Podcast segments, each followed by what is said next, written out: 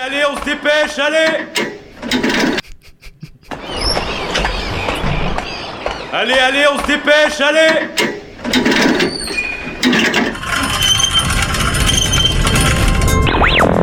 Vie étudiante et associative, c'est la grande voile.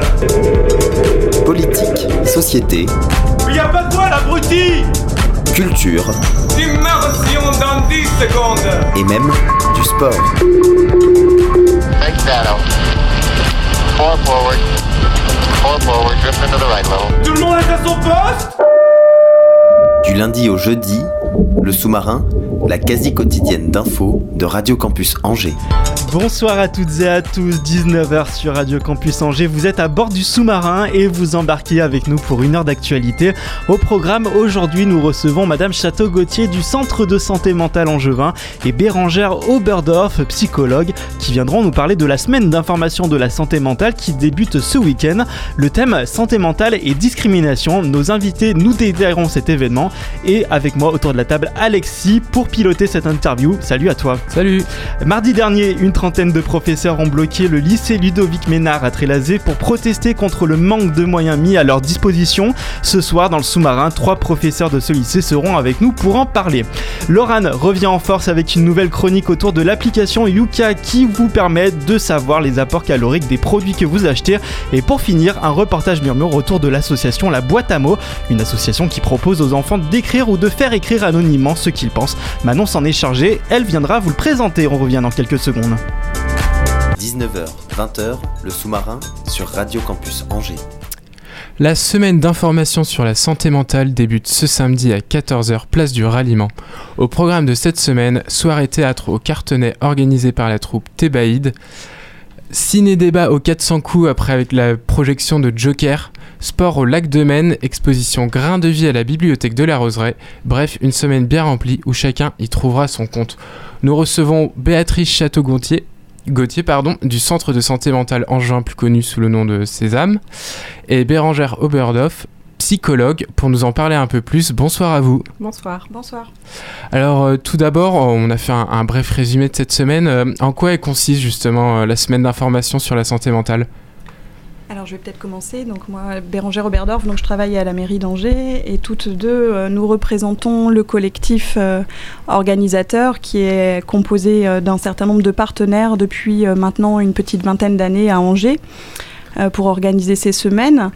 Euh, ces semaines, elles ont euh, vocation à, remplir plusieurs objectifs, cinq précisément.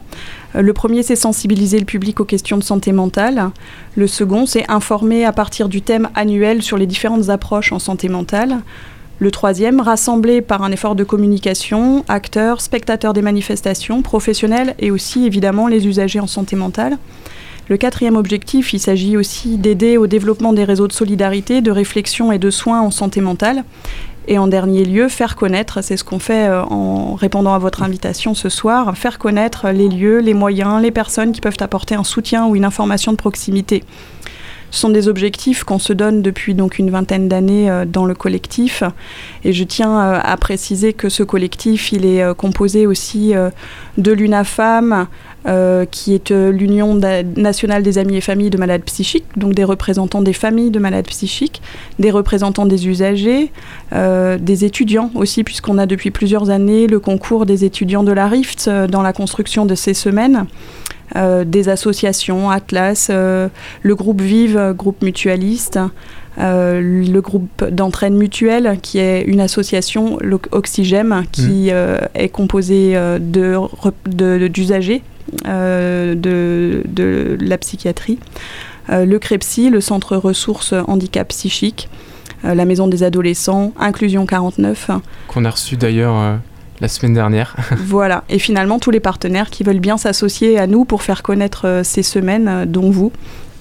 Et justement, c'est un, c'est un événement national en fait, c'est-à-dire que cette semaine, il y aura une, fin, une semaine d'information sur la santé mentale dans toute la France. Oui, c'est c'est pas ça. spécifique euh, au Maine-et-Loire.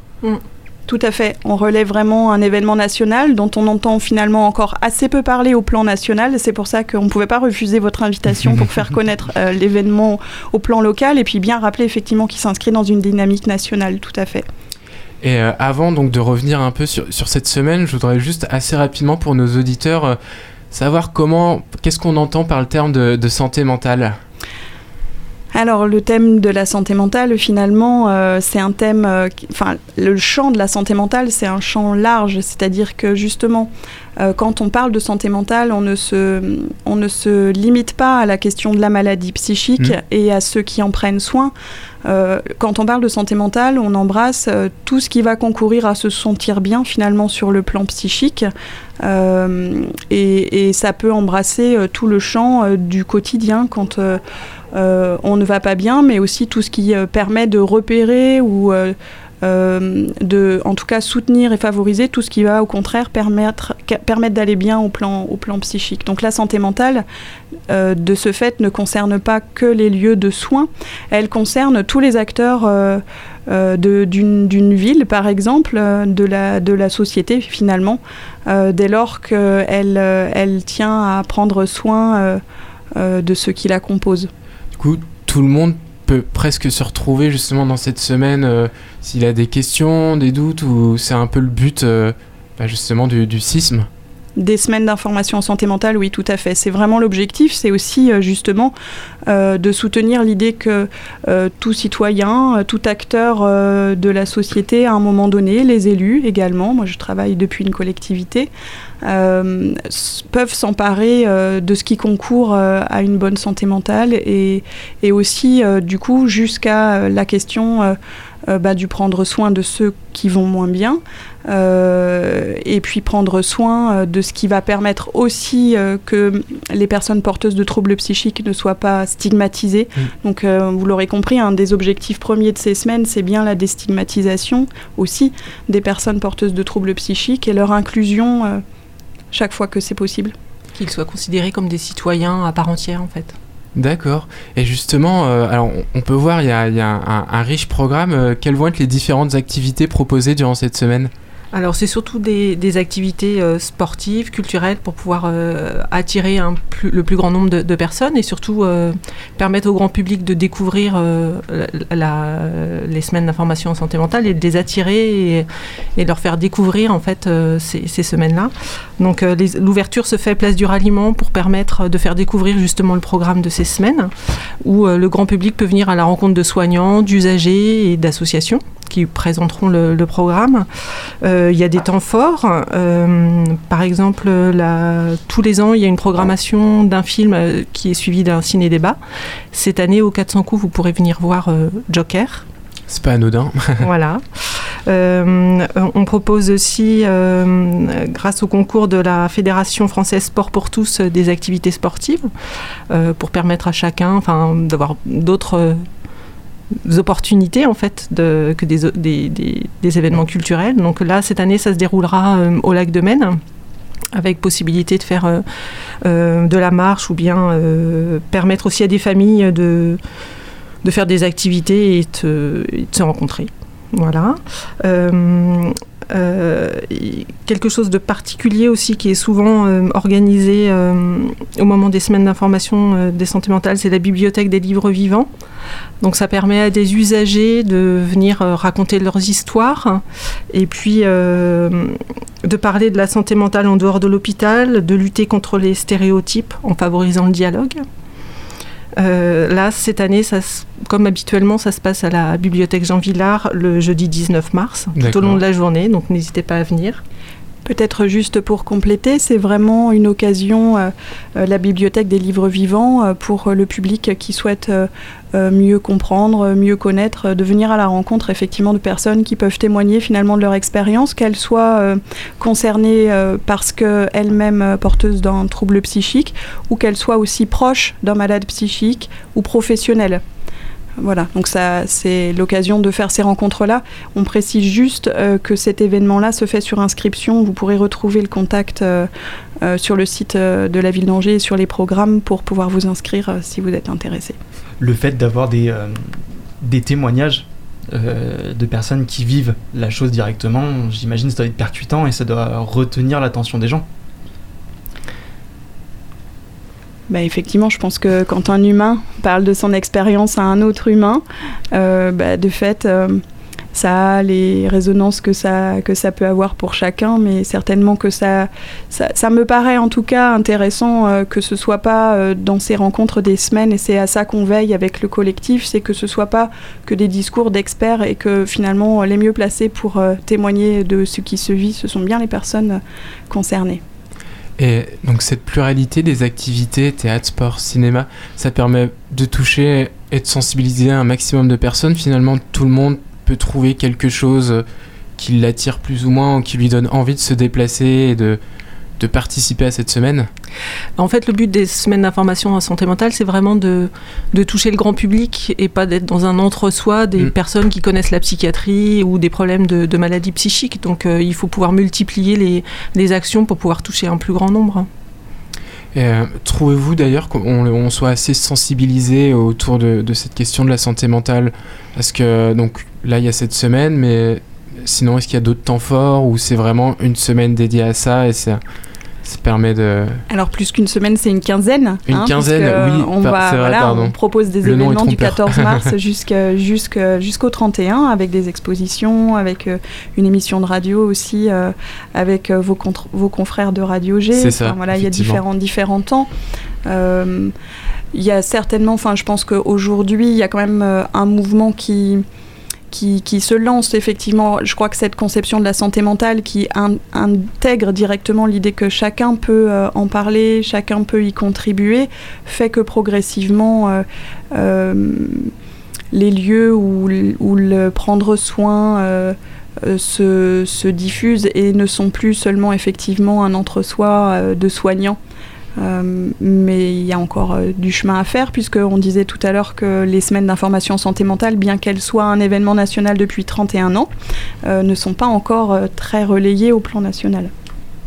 D'ailleurs, ça, ça- ça- donc ça fait 31 ans que ça existe, mais au niveau du Maine-et-Loire, je crois que c'est un poil... Ça fait une ouais, petite vingtaine d'années. une vingtaine d'années, d'accord. Et donc on a eu l'occasion, c'est vrai, de suivre et d'accueillir l'association Inclusion 49. Donc euh, bah, vous la connaissez, parce que oui, vous l'avez cité en Oui. introduction. Vous avez... euh, Est-ce que vous pensez justement que ce genre de projet est suffisamment soutenu? Est-ce que c'est aussi cette semaine l'occasion de mettre en avant des projets comme ça qui participent à l'inclusion, là il se trouve de personnes en situation de handicap euh, psychique Bah, ça permet en tout cas de les faire connaître. hein. Donc Ouais. euh, après, soutenir, c'est euh, au-delà de, notre domaine, mais euh, ça permet de les faire connaître en tout cas. Oui.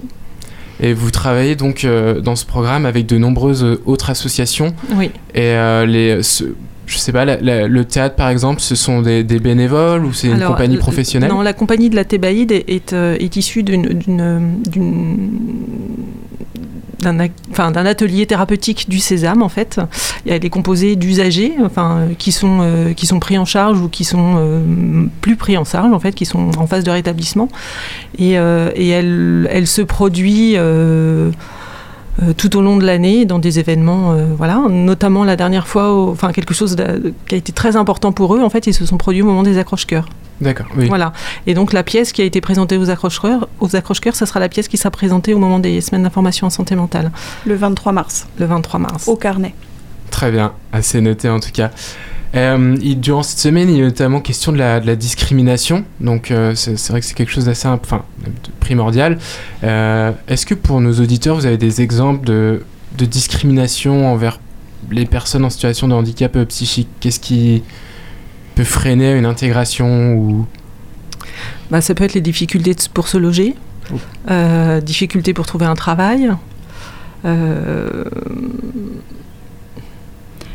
Parfois, euh, euh, lorsque euh, les manifestations de la maladie psychique sont, sont plus bruyantes et puis qu'elles entraînent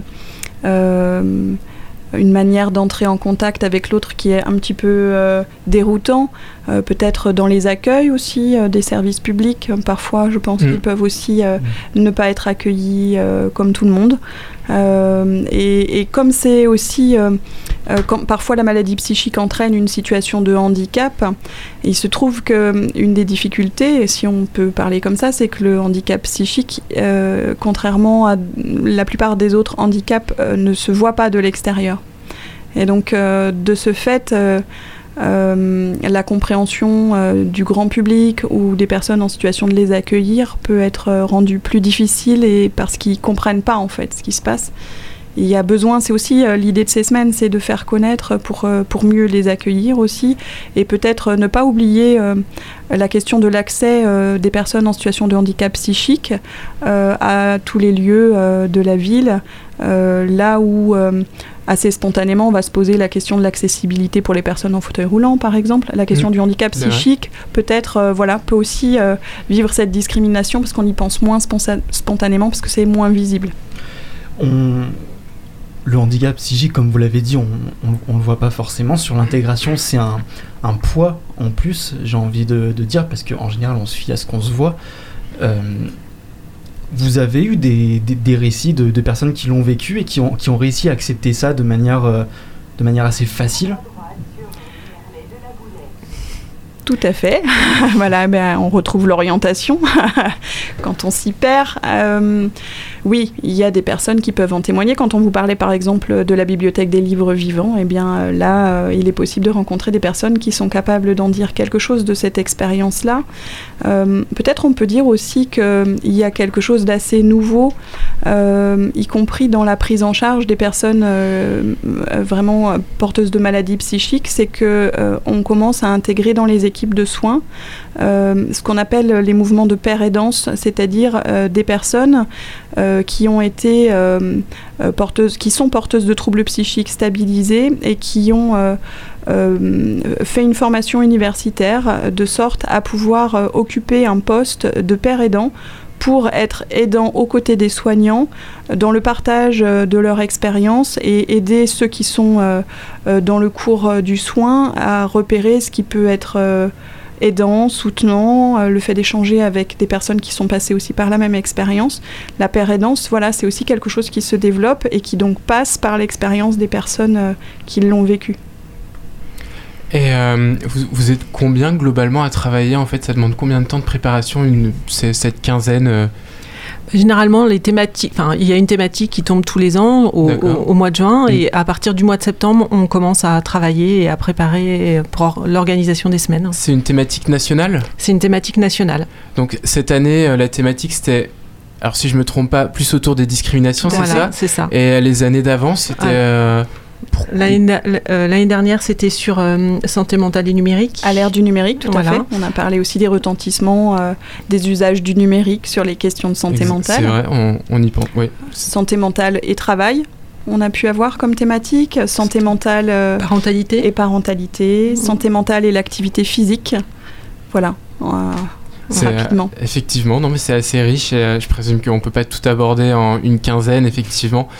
En tout cas, euh, merci beaucoup d'avoir pris le temps de répondre euh, à nos questions. Pour nos auditeurs et auditrices, nous vous rappelons que la semaine d'information sur la santé mentale donc débute ce samedi. Il n'y a pas d'erreur. Place du ralliement à 14h, donc où on pourra rencontrer euh, des usagers, des us- soignants C'est ça, qui pourront vous exactement. présenter le programme. Donc ouais. ça permet une première prise de contact. Et euh, donc on peut retrouver le programme détaillé sur la page Facebook Sisme49 C'est et ça. sur le site internet du Sésame. Ou... Du Sésame et de la ville d'Angers. angers.fr. Bah, en tout cas, on espère que les gens se déplaceront parce que c'est des questions très importantes. Bah, en tout cas, merci, euh, de vous être déplacé pour, euh, pour nous parler de, ce sujet qui touche beaucoup de personnes. Ne bougez pas, on revient dans quelques instants euh, pour des moyens mis à disposition de la part des professeurs. Ça arrive juste après Camaro Orchestra et le titre Nassau Africa sur Radio Campus.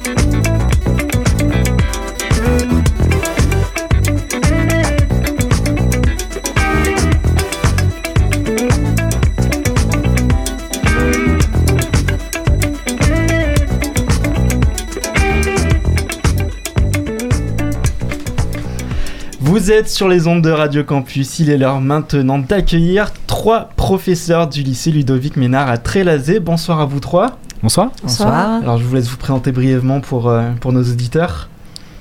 Alors moi je suis Flavien Boto, je suis enseignant en lettres histoire. Moi, je suis Erika Pinault, également professeure en lettres histoire et référente euh, pour les élèves en situation de handicap. Et je suis Diego Ruo, je suis professeur de maths et sciences. Alors, mardi dernier, euh, un blocus euh, a eu lieu euh, par vous, par les profs, organisé par les profs devant le lycée pour manifester votre mécontentement vis-à-vis de votre situation en tant que, professeur. Pour rappel, depuis plusieurs semaines, vous attendez une réponse que vous avez eue récemment de la part de la direction académique des services de l'éducation nationale afin de discuter des conditions de travail dans lesquelles se trouvent vous, les profs, mais aussi les élèves. Concrètement, un sujet qui concerne beaucoup de monde. Est-ce que vous pouvez nous le détailler? Oui, alors c'est euh, c'est l'organisation même de euh, l'éducation nationale où euh, chaque année, autour de décembre, on reçoit une enveloppe d'heures qu'on doit ensuite se répartir entre chaque service, donc chaque matière pour une classe et pour toutes les classes. En plus de ça, on va avoir les heures d'accompagnement personnalisé, on va avoir les heures qu'on va dédier à la culture, au sport, à, tous les éléments qu'on fait vraiment dans, l'enseignement, dans le cadre de notre travail. Et ensuite, le proviseur euh, répartit l'ensemble de ces heures entre chaque service. Et donc, on doit le voter au conseil d'administration. Nous, ce qu'on ce qu'on veut cette année, c'est avoir un volume horaire un petit peu plus important, sachant Mhm. que depuis 5 ans, ce volume est en train de baisser progressivement. Euh, il y a quelques années, on a eu un très, une très très grosse baisse et on a dû changer nos, euh, nos classes, nos groupes classes, qui sont devenus de plus en plus importants. Et donc plus, euh, plus d'élèves dans les classes, moins de moyens mis à disposition. Ce sont des, des moyens techniques, des moyens humains. Ça, ça- ça englobe une grosse partie. Oui, c'est surtout, euh, c'est surtout les classes qui vont devenir euh, Mm. beaucoup plus importantes en nombre. Par exemple, les, mes terminales de cette année, je les avais en seconde dans des groupes de 13 ou 14 élèves et leur groupe classe était à 27. Aujourd'hui, moi j'ai une classe de seconde à 35 élèves en classe entière systématiquement. Et gérer, euh, gérer une classe de 35 élèves, c'est euh, aujourd'hui compliqué. Ça dépend de la classe. Il peut y avoir des groupes où ça se passe euh, extrêmement bien et d'autres où c'est c'est très compliqué. S'ils ne veulent rien faire, ils ne feront pas grand-chose. Sur, sur cette manifestation, il y avait également des élèves qui, qui étaient avec vous de, de- de leur plein gré. Quand vous voyez des élèves vous rejoindre sur ce type de, de mouvement, euh, ça vous fait quelque chose Au moins, voilà, vous n'êtes pas seul entre profs, on peut le dire Oui, bah oui, c'est sûr. Euh, On a eu quoi, une dizaine d'élèves, je pense, qui se sont euh, relayés en fait, à chaque fois, qui sont restés avec nous, euh, qu'on dansait, puisqu'on a dansé, euh, voilà, qu'on, qui, étaient sur les photos lorsque la, la presse est venue. Voilà, donc ça nous fait euh, bah, chaud au cœur. hein. Oui, Faut le on a des élèves qui nous soutiennent pas Ouais. mal dès qu'on dès qu'on fait des actions. ouais. Globalement, euh, parfois on peut dire qu'il y a une frontière entre les, euh, les élèves et les professeurs. Euh, ce, ce genre de ce, ce genre de dilemme, ce, ce- genre de problème, ils arrivent quand même globalement, globalement à le comprendre, au-delà des 10 personnes qui étaient avec vous sur, sur cet événement. Mhm. Bah oui, oui, on les a interrogés, puisqu'on avait fait avant cette manifestation, on avait déjà, bah, comment dire, interviewé quelques élèves pour savoir comment ça se passait dans leur classe et comment ils ressentaient, eux, le fait d'être à 35. Et ils nous ont bien dit, de toute façon, que c'était euh, très très dur pour eux quand ils étaient en classe à 35, pour suivre le professeur, pour être concentrés. Voilà, donc euh, ils étaient euh, à 100% avec nous sur le fait qu'il faut des plus petits effectifs. Mhm. Parce qu'on a des élèves fragiles quand même en lycée pro. Euh, Déjà, en lycée général, c'est compliqué à 30 ou 35 élèves. En lycée pro, euh, d'abord, euh, les, élèves, par exemple, en situation de handicap sont deux fois plus présents en lycée pro. On a des élèves allophones, donc qui ne maîtrisent pas le français. Par exemple, moi, ma classe de CAP, sur 14 élèves, j'ai 9 allophones. Vous imaginez bien que s'ils sont 30, euh, c'est c'est pas gérable, ils peuvent pas, c'est pas possible. Et donc, euh, même j'imagine, pour, pour des élèves, fois aujourd'hui, ce qu'on demande, c'est de la. euh, d'avoir un petit peu de l'attention, de, que, que le prof vienne voir l'élève pour lui dire bah voilà, il y a tel point pour toi à améliorer. Et j'imagine, avec euh, un nombre plus important d'élèves, bah, ce- ce, ce genre de dispositif qui finalement rassure l'élève euh, n'est plus possible. Mm, La fameuse différenciation. Là, on ne peut pas faire une différenciation à 30 ou 35 Mm. élèves. Et on- pourtant, le discours euh, du rectorat, c'est de la bienveillance. Il faut qu'on soit bienveillant avec nos élèves. Donc à 35, euh, bah, vous voyez, 55 minutes divisé par 35 élèves, euh, ça fait très peu de minutes à leur accorder à chacun. Quoi. Donc euh, ça devient catastrophique. Quoi. Si on prend nos 55 minutes de cours, 35 élèves, ça fait même pas une minute et demie passée, Mm. sachant qu'il faut que les élèves se mettent en place, on- qu'on lance l'activité, on explique ce qu'on a à faire. En réalité, on a 20 20-25 secondes par élève. Ce qui est, euh, ce qui est absolument euh, euh, rien du tout. Déjà pour voir la difficulté, pour qu'il nous l'exprime, cette difficulté, que nous on la comprenne et qu'on lui, lui conseille quelque chose. Euh, ouais, non, c'est rien du tout. Euh, cette manifestation, euh, elle fait aussi suite à l'action qui a été menée le, le 6 février. Il y a eu une première action menée le, le 6 février qui avait vu un, un groupe d'enseignants refuser de siéger au conseil d'administration de leur établissement. Euh, pour vous, ça a, aussi été une, manœuvre, un événement un petit peu déclencheur? On est allé étape par étape. Euh, on a eu toutes les discussions avec le chef d'établissement euh, dans l'ensemble de nos instances.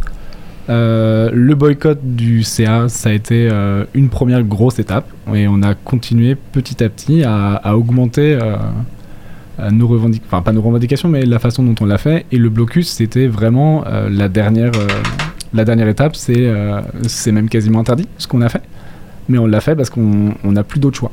C'est notre dernière solution. ce qui on se sent euh, on se sent comment délaissé euh, mis de côté on, le- on- le rappelle donc il y a cette situation dans le dans les établissements supérieurs à l'inverse des établissements qui accueillent par exemple les personnes en maternelle ou en primaire qui eux voient plus de moyens arriver Alors attention, c'est dans les zones euh, d'éducation prioritaire, hein, oui. Mm. Voilà, où ils ont euh, plus de moyens. Dans d'autres, euh, dans les, les, petits, les petites maternelles de campagne, bah, c'est l'inverse. Eux, ils ont perdu aussi beaucoup de moyens. hein. Voilà, on leur en demande de plus en plus. Donc euh, bah oui, ça devient compliqué, je pense, pour tout le monde. Euh, le métier de professeur est très très très malmené. En fait, on se demande si ils veulent vraiment garder le, ce métier-là, quoi. Voilà, c'est... euh, on, on se dirige vers une précarité Mm. si on continue comme ça? On Elle l'a est déjà là. hein. oui, puis il faut, euh, il faut être honnête aussi sur une chose. Euh, le lycée pro est déjà un petit peu oublié. Je pense qu'on on a tous été, euh, on a tous été élèves, on a tous entendu parler des lycées pro. Euh, ça n'a jamais eu bonne réputation. Aujourd'hui, euh, c'est en train de s'améliorer petit à petit, et on est en train de redégrader tout le travail qui a été fait depuis, euh, depuis des années, des années. Alors, il y, a- un projet de loi en 2020 qui, a été mis en place concernant les élèves et les, profs. Euh, le gouvernement a promis plusieurs mesures qui permettent euh, de soutenir les professeurs et de renforcer euh, voilà, l'attractivité de votre métier, vos conditions de, travail. Ils ont promis de mettre en place 300 millions d'euros dans, dans l'engagement pour, pour que ça se passe au mieux. Ces 300 millions, vous aujourd'hui, vous en voyez la couleur, vous voyez des, des choses qui évoluent ou alors pas du tout Bon, tr- 300 millions, c'est, euh, ça va être à diviser entre les lycées généraux, les lycées techniques, les Mhm. lycées professionnels, les collèges, les écoles, tous les types d'écoles, plus euh, l'ensemble euh, des petits organismes d'éducation. Ce qui fait que 300 millions, on va pas en voir beaucoup. Et il faut aussi avoir en tête que beaucoup d'enseignants font ça parce qu'ils aiment leur métier, ou en tout cas ils aiment l'idée de ce métier, mais qu'en termes de rémunération, dans beaucoup de domaines, il vaut mieux faire autre chose. Euh, ou l'éducation, alors je prends l'exemple des sciences, il vaut parfois mieux aller travailler dans un labo, on est Mhm. euh, bien mieux payé, et pourtant certains font prof parce que c'est leur idée, parce qu'on on fait pas ce métier-là en- pour rien. Ah non, on fait pas ce métier pour l'argent, ça c'est sûr. hein. Voilà. Et gl- globalement, on- vous, alors le, le- le terme va être, euh, va être, va être dur entre guillemets. euh, vous souffrez d'une image qui est pas forcément parfois positive. euh, on se dit, je sais pas, je vais partir dans les clichés, mais dire le prof il a tant de vacances par, par, par- par année, il, il a 35 heures. Enfin, on, on s'imagine peut-être pas tout le boulot qu'il y a à côté. Comment c'est compliqué à percevoir Ah bah je pense pour quelqu'un qui ne vit pas avec un enseignant, c'est très compliqué. Alors il faudrait interviewer les personnes qui vivent avec des enseignants et ils vous diraient que ben, on est constamment pris, euh, voilà, on, on travaille énormément. Ce qu'il faut voir, c'est qu'une heure de cours, on n'arrive pas comme ça en claquant des doigts et hop, ça va se passer. C'est c'est de la préparation, euh, c'est aussi un suivi Mhm. derrière. Donc euh, c'est du travail, ouais. Et puis, enfin, la moindre chose qu'on fait, le moindre loisir, on va penser à ce qu'on va pouvoir faire avec nos élèves. Euh, ça, c'est autre chose, c'est une certaine charge mentale, mais euh, c'est surtout le, le travail euh, préparatoire, ouais. Ouais, Aller dans un musée, lire un livre, voir un film, tout ça, ça nous, on pense à comment on va pouvoir l'intégrer dans nos cours. Quand il y a quelque chose qui nous plaît, c'est comment faire en sorte que les élèves le découvrent, euh, soient aussi passionnés par telle chose que nous on l'est. Donc, il faut trouver aussi la façon dont on va le, euh, Hmm. dont on va leur, leur transmettre. Et, euh, et tout ça, ouais, c'est euh, c'est du boulot. Et on Mhm. s'en plaint pas. C'est une passion, donc euh, voilà. Mais c'est une réalité qu'il faut prendre en compte. La, la, la transmission du, du- du savoir, la transmission de la passion, euh, comme, euh, comme vous le dites, euh, face à des élèves, c'est c'est- c'est extrêmement important d'avoir un prof qui, qui est euh, passionné par, euh, par sa matière, par ce qu'il dit. Le message passe beaucoup plus facilement. Ouais, je pense. ouais.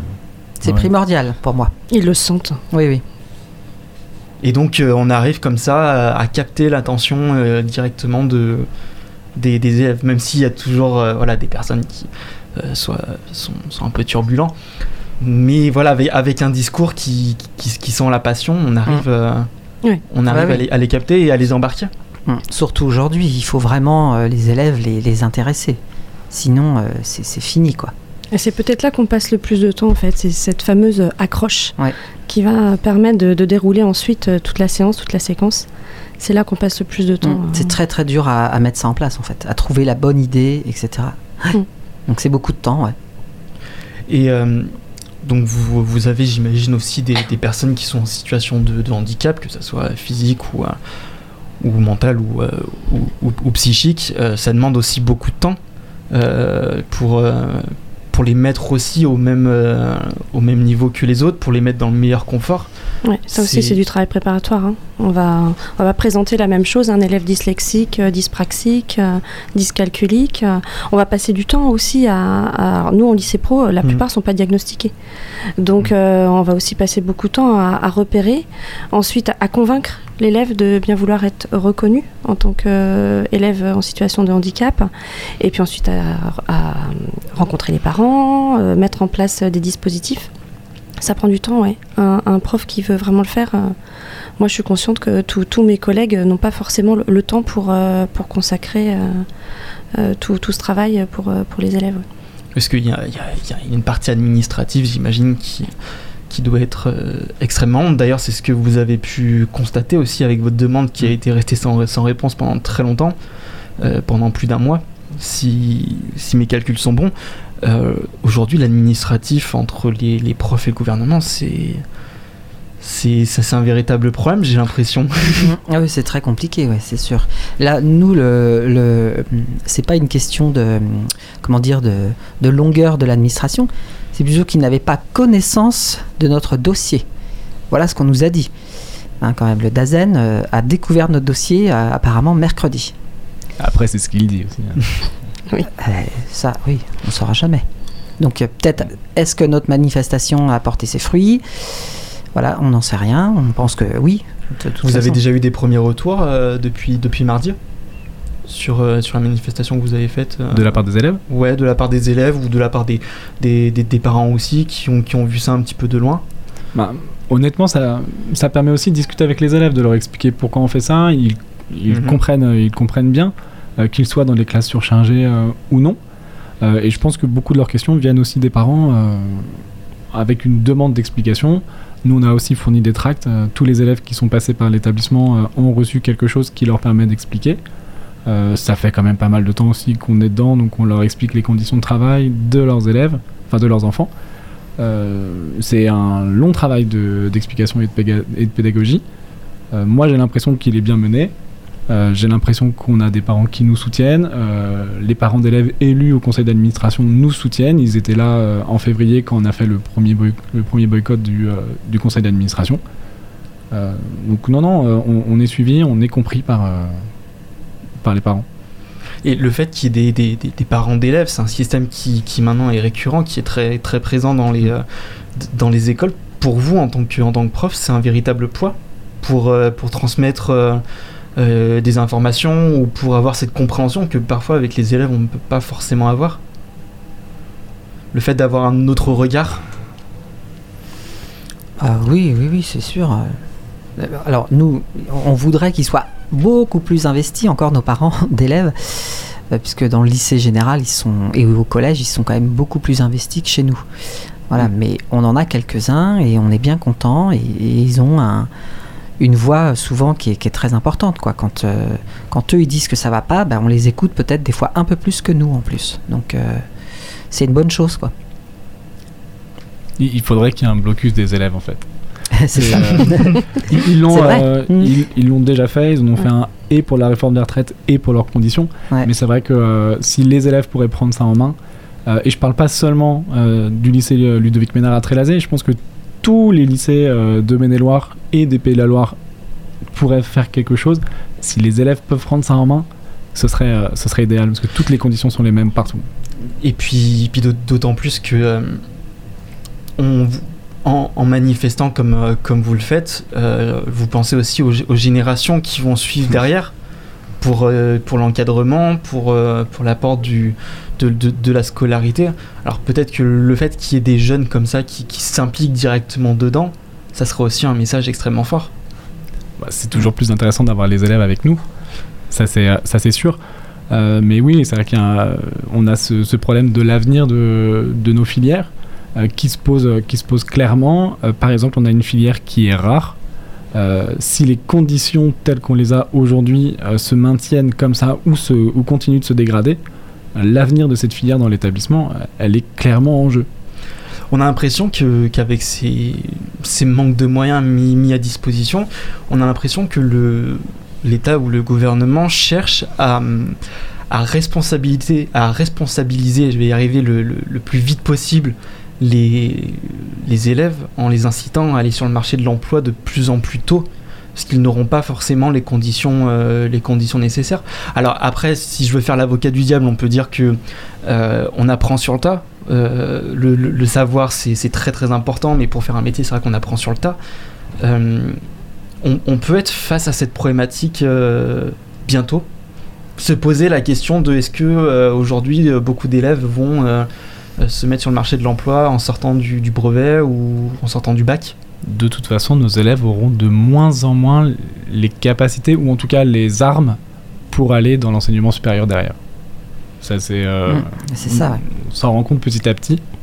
On en est, euh, on en est triste. Vraiment, on essaie de mettre en place des choses, euh, avec le si peu de moyens qui nous restent, pour essayer que certains euh, aient une marche la moins haute possible euh, dans l'enseignement supérieur.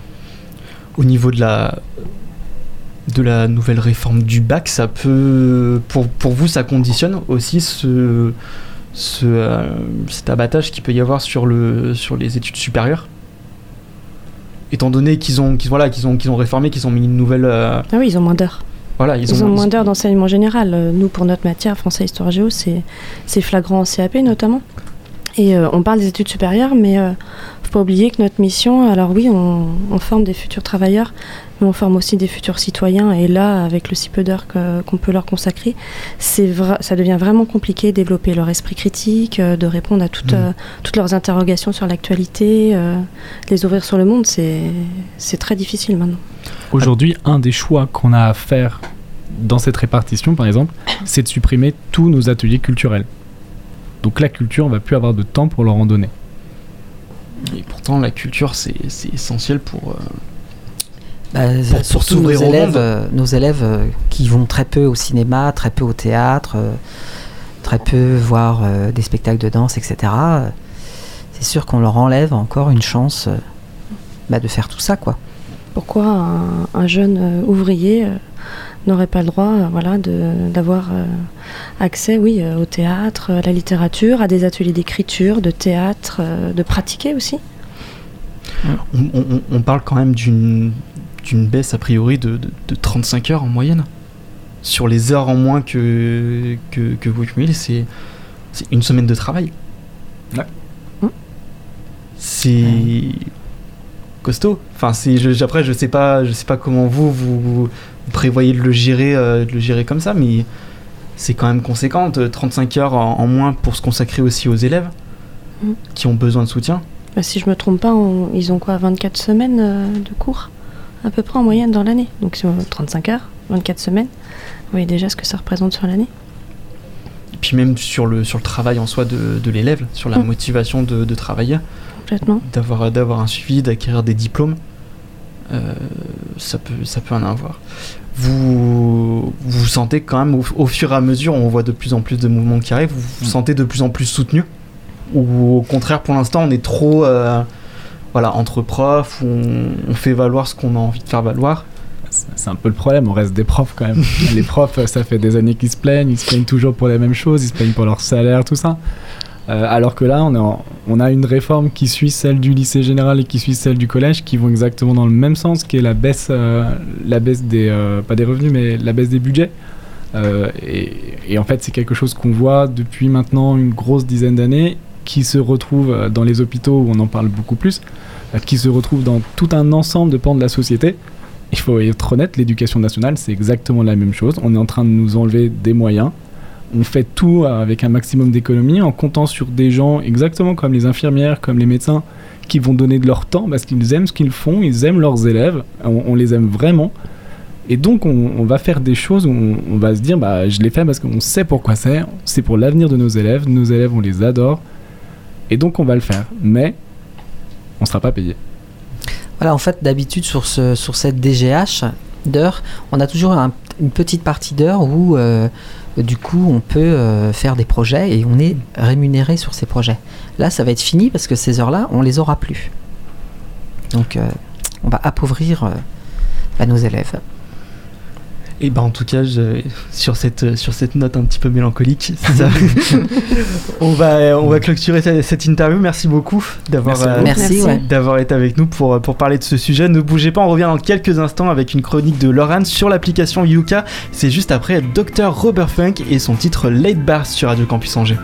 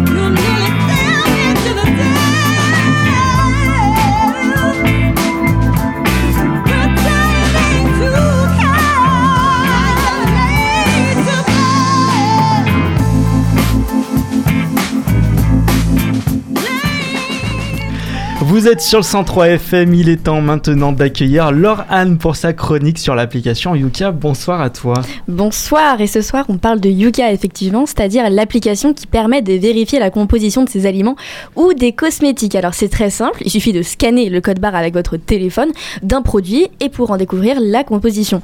Ça peut être divisé en plusieurs catégories. En premier lieu, on peut voir la qualité du produit ou alors ses défauts et quelquefois même les meilleures alternatives, c'est-à-dire les produits qui seraient peut-être meilleurs pour votre santé. Grâce à cette analyse, la société Yuka, celle qui a créé l'application, donc, peut trier les aliments de excellents à mauvais en les notant sur euh, une note de 100. Et, euh, et est-ce que toi tu utilises l'application Yuka d'ailleurs Alors pas du tout, même je ne connaissais pas avant même que tu m'en parles ce matin. Ah bah dis donc, bah, tu es bien le seul parce que figure-toi qu'il y a plus de 7 millions d'utilisateurs, ce qui est plutôt énorme pour une application. Et euh, avec cette grande visibilité forcément, et ben en cas d'erreur il peut y avoir de gros impacts. Et c'est d'ailleurs la question qu'on se pose ce soir. Faut-il avoir confiance en Yuka? Eh bien il y a tout d'abord plusieurs facteurs à prendre en compte. La notation des aliments en premier. C'est ça, comment les aliments sont-ils jugés bons ou mauvais?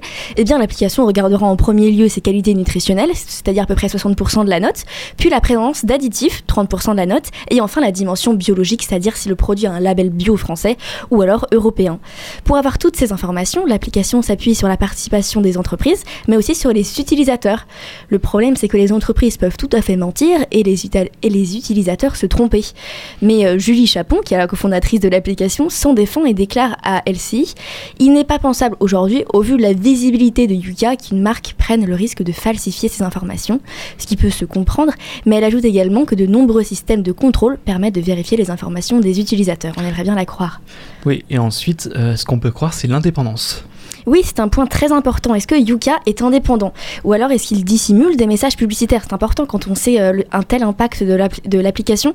Eh bien, si tu vas sur le site, tu pourras lire je te cite, je cite l'application, Yuka est une application 100% indépendante, les évaluations et les recommandations sont faites de manière totalement objective. Il se vante aussi de faire aucune publicité et lorsqu'un produit est recommandé, il y a un message qui apparaît sur l'écran. Yuka identifie pour vous des produits similaires et qui ont un impact positif sur votre santé. Cette sélection est impartiale.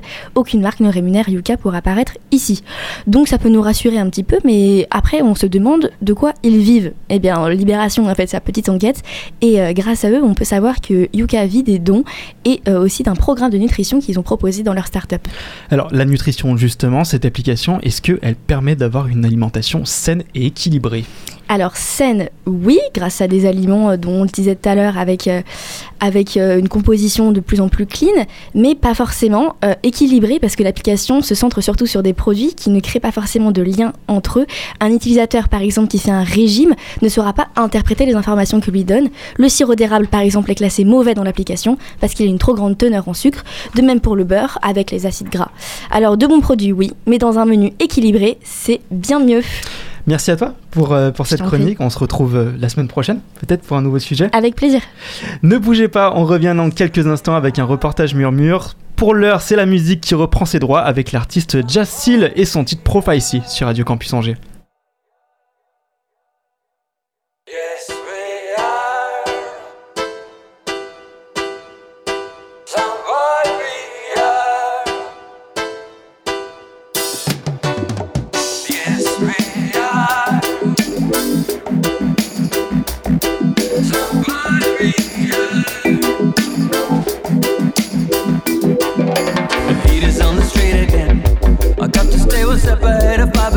Everything they run down, gun down. And nothing to inspire them when you don't to support that. Oh, why you got to fight that? It's like a little creeping jealousy. You're like a dog in the manger, you can't see. Rastafari prophesy, prophecy. We're singing your teachings and a legacy. International solidarity. Rastafari, love is reality. Rastafari prophesy, prophecy. We're singing your teachings and a legacy. International solidarity. Rastafari, love is reality. Prophecy tells how the love of the people grows cold in tribulation. Only the fittest of the fittest shall survive. You got to strive, stay alive.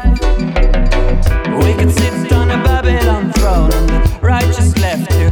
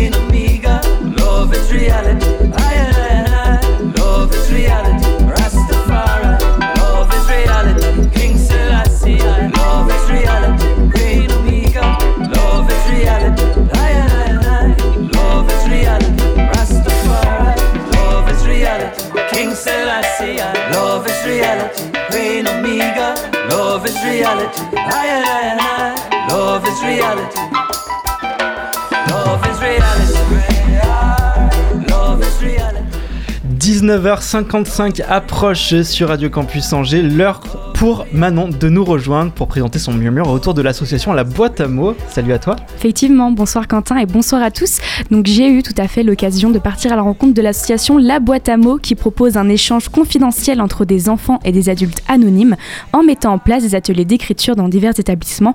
Après les avoir reçus en émission le 28 novembre dernier, j'ai été invitée à participer à l'une de leurs réunions où naît la seconde vie des bénévoles renommés Tom et Léa pour l'occasion. Je vous laisse écouter tout ça. Bonjour Léa. J'ai une de mes amies qui fête son anniversaire demain et je lui ai préparé mes plus beaux dessins. Étant petite, j'étais. Centre de loisirs du Chêne Magique, du côté des Justices à Angers, rencontre avec l'association La Boîte à mots pendant l'une de leurs réunions. Et rit à tout bout de champ. Eh bien, moi, je m'appelle Anne-Lise, euh, je suis salariée de la boîte à mots, donc je coordonne l'activité de l'association. La boîte à mots, c'est une asso qui propose d'aller animer des ateliers d'écriture de lettres dans des établissements scolaires, écoles, collèges, lycées, dans des maisons de quartier ou en tout cas dans des lieux qui accueillent un public jeune. Nous, notre idée, euh, à travers l'atelier d'écriture de lettres, c'est que les jeunes puissent euh, s'exprimer sans barrière, sans contrainte et en toute confiance. C'est-à-dire que le contenu de leurs lettres, il va être confidentiel. On récupère leurs lettres et on les transmet à des répondants qui sont anonymes. On les appelle Tom pour les hommes et Léa pour les femmes. J'ai rejoint la boîte à mots parce qu'on cherchait des tomes, puisqu'il y a beaucoup plus de Léa que de Tom, ou beaucoup moins de Tom que de Léa. Et moi j'ai trouvé l'idée euh, superbe d'écrire à des enfants, permettre d'ouvrir à d'autres choses, de répondre à des questions, de parler de choses dont ils ne parlent peut-être pas ni avec leurs parents, ni avec leurs copains, ni avec leurs profs. Parler à un inconnu finalement c'est plus facile. Euh, donc moi je prends un grand plaisir à leur répondre. euh, et puis encore une fois, faire partager un petit peu de mon expérience parce que je- j'en ai un tout petit peu plus qu'eux. Bon, on valide Ce soir, les répondants de la boîte à mots, les Tom et les Léa, viennent valider les lettres qu'ils ont écrites, qui vont ensuite être redonnées aux jeunes. Je fais partie de la boîte à mots depuis un an et demi et donc je suis répondante. Euh, moi je trouve ça très rigolo de me replonger dans ce que c'est que d'avoir 11 ans ou 12 ans et de c'était quoi les questions qu'on avait à cet âge-là, d'essayer de me remémorer ce que moi j'aurais aimé qu'on me raconte. Puis j'aime bien écrire, j'aime bien euh, dessiner un peu. euh, voilà donc c'est je trouve ça agréable de prendre un, un temps euh, vraiment privilégié pour répondre à ces euh, jeunes-là. Euh, pour les professeurs, c'est vraiment un, un outil euh, pour que la classe euh, aille bien aussi, parce que quand individuellement les jeunes parlent de leurs soucis, ben, l'ambiance de classe euh, s'améliore, il y a un peu une soupape de décompression. Même si c'est pas notre but premier, en termes de lecture et d'écriture, euh, ça accompagne un peu les progrès euh, des élèves tout au long de l'année, donc c'est plutôt positif pour les écoles aussi. Je suis bénévole depuis ben, deux semaines en fin de compte. Je suis ravie parce que quand je travaillais, j'étais professeur des écoles. Ça m'intéresse beaucoup quoi, de, de retrouver un peu, un peu les enfants. Ça demande pas beaucoup de temps, mais c'est passionnant. Alors ce que je trouve génial aussi, c'est que maintenant on oublie un peu l'écrit euh, pour taper sur son ordinateur. Donc là, on écrit, les enfants nous écrivent. J'ai eu l'impression la première fois que je l'ai fait, euh, ils sont contents de nous voir, ils sont contents que quelqu'un les écoute, les accueille euh, chaleureusement, et ils attendent aussi la réponse. J'ai bien vu qu'ils attendent cette réponse. Cher Tom, moi je vais aller au Canada avec mon équipe de hockey sur glace. Je vais être logé dans une famille d'accueil. Elle possède une petite patinoire et une piscine non chauffée. Mais bon, c'est déjà ça. Si c'est pas, si c'est pas de l'humour. euh, même pas content à côté du non. Alors la boîte à mots, euh, en tant que toute association, euh, fait des demandes de subventions pour tourner. On accueille beaucoup de bénévoles femmes, mais on cherche encore des bénévoles hommes, donc qu'on appellera Tom et qui répondent aux lettres d'enfants. Donc si jamais vous êtes intéressé, n'hésitez pas à venir nous voir.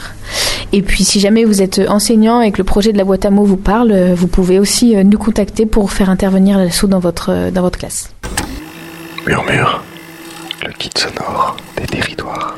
20h approche, il est l'heure pour le sous-marin de remonter à la surface. Pour la fin de cette émission, vous pourrez la retrouver en podcast sur notre site internet radiocampusangers.com, rubrique le sous-marin et le reportage sur le site murmure.org. Manon, tu reprendras les rênes de l'émission la semaine prochaine?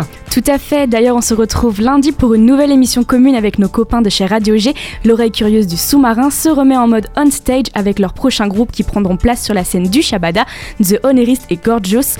Une émission en mode rock sur nos fréquences respectives dès 18h10. Très beau programme en tout cas, très bonne soirée sur le 103 FM.